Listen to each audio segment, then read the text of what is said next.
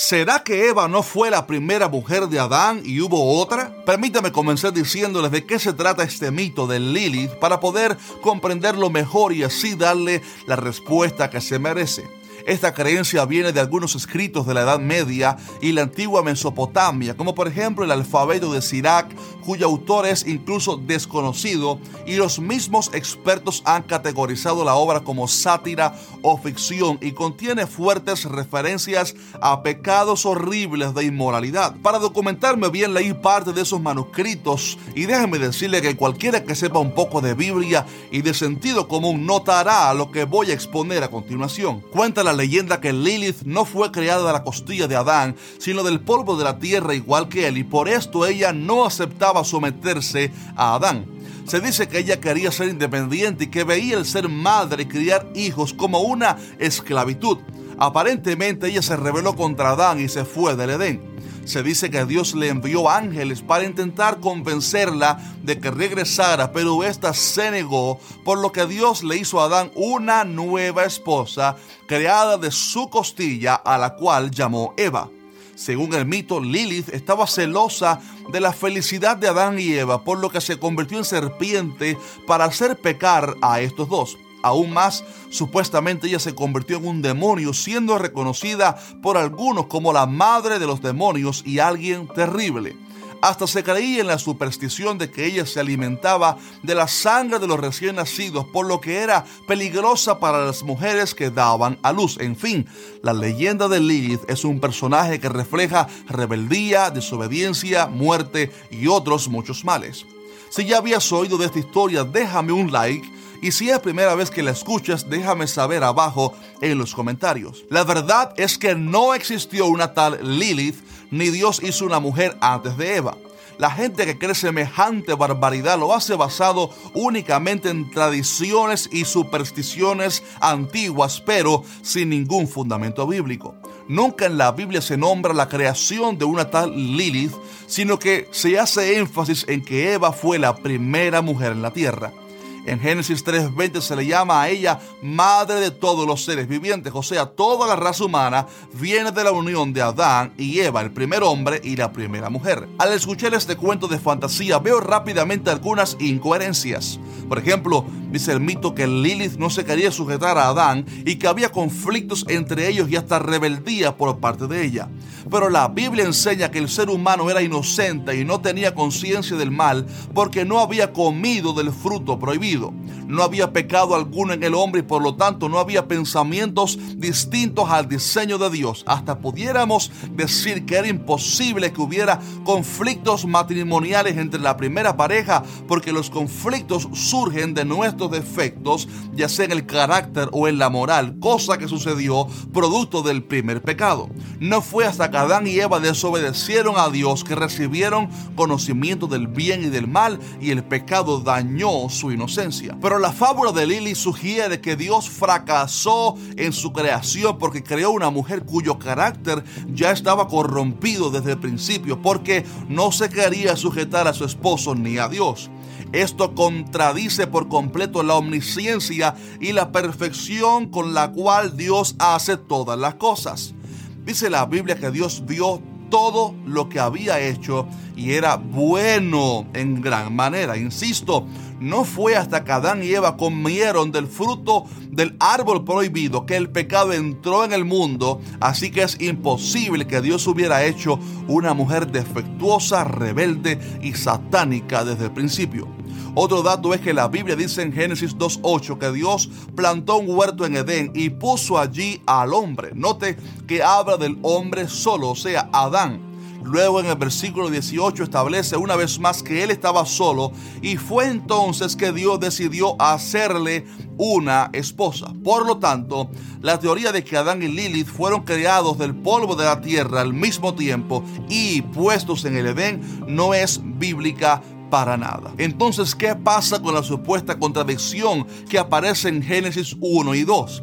La confusión viene porque en Génesis 1.27 dice que Dios creó al hombre a su imagen, a imagen de Dios lo creó, varón y hembra los creó. Pero luego en el capítulo siguiente dice que entonces Jehová Dios formó al hombre del polvo de la tierra. Por esto algunos se confunden y piensan que fueron creaciones distintas, pero la verdad es que no. Permítame explicarle, en el capítulo 1 de Génesis la Biblia narra la creación de todas las cosas, de los cielos, la tierra y todo lo que en ellos hay. También termina el capítulo diciendo que Dios además creó al ser humano, tanto hombre como la mujer, solo para afirmar que la raza humana, Adán y Eva, fueron creados por Dios y nadie más. Digamos que habla de la creación del hombre en una manera o dinámica muy general para terminar la narración de los seis días de creación y el séptimo día en el cual Dios descansó. Ahora bien, en el capítulo 2 el escritor comienza a narrar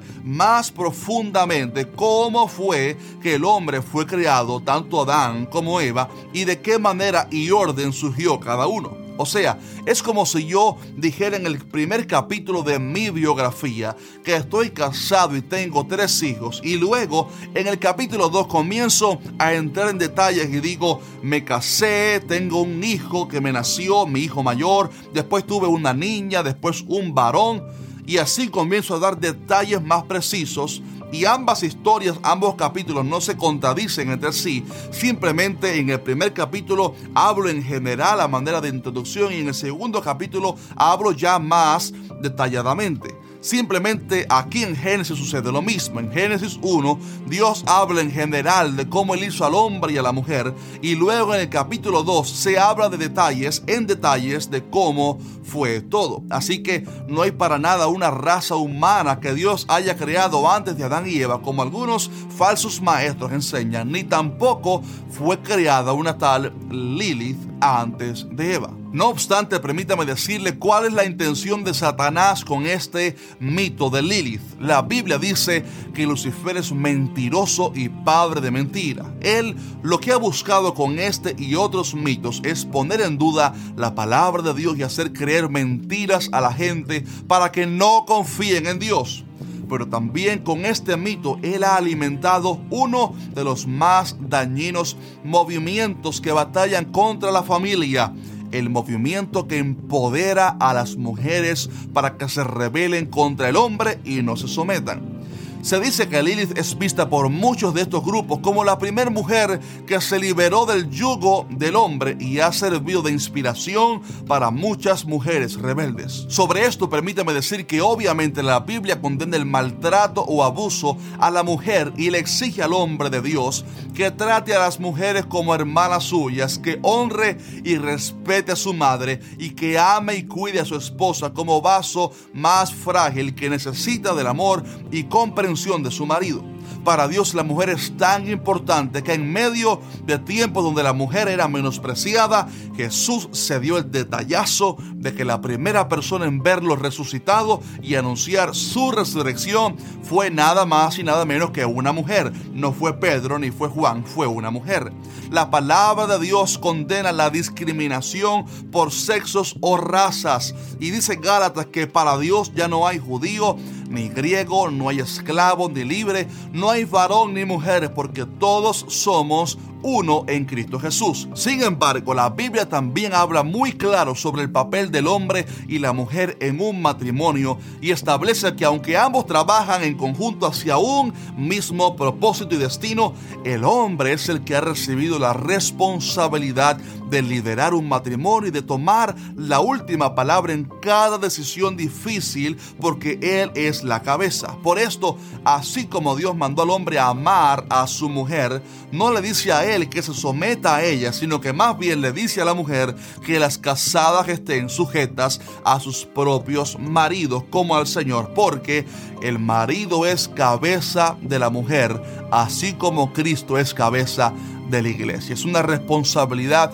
grande que el hombre tiene de liderar a su familia y nosotros como cristianos tenemos que tener mucho cuidado con estos movimientos que intentan romper el orden que Dios estableció porque una vez que se destruye el modelo divino, los efectos nunca van a ser buenos. Solo Como dato curioso, note que estos movimientos de los cuales estoy hablando casi siempre van de la mano con otros que promueven pecados como la unión de hombres con hombres, mujeres con mujeres y hasta la legalización de quitarle la vida a una pequeña criatura. Así que mucho cuidado con esos movimientos que hasta se quieren meter dentro de la casa de Dios muchas veces. Ojo con eso. El hombre y la mujer tienen un papel que no se puede quebrantar si queremos la aprobación de Dios. Si este episodio fue de bendición para tu vida, por favor, compártelo con tus hermanos en la fe, tus amigos, tu familia, para que ellos también puedan ser bendecidos. Para aquellos que preguntan cómo pueden colaborar con nuestro ministerio, en la descripción de este episodio hay un link, un enlace a través del cual usted puede apoyarnos también económicamente. Anticipadamente, gracias por su ayuda y gracias por sintonizar este podcast. Que el Señor les bendiga grandemente.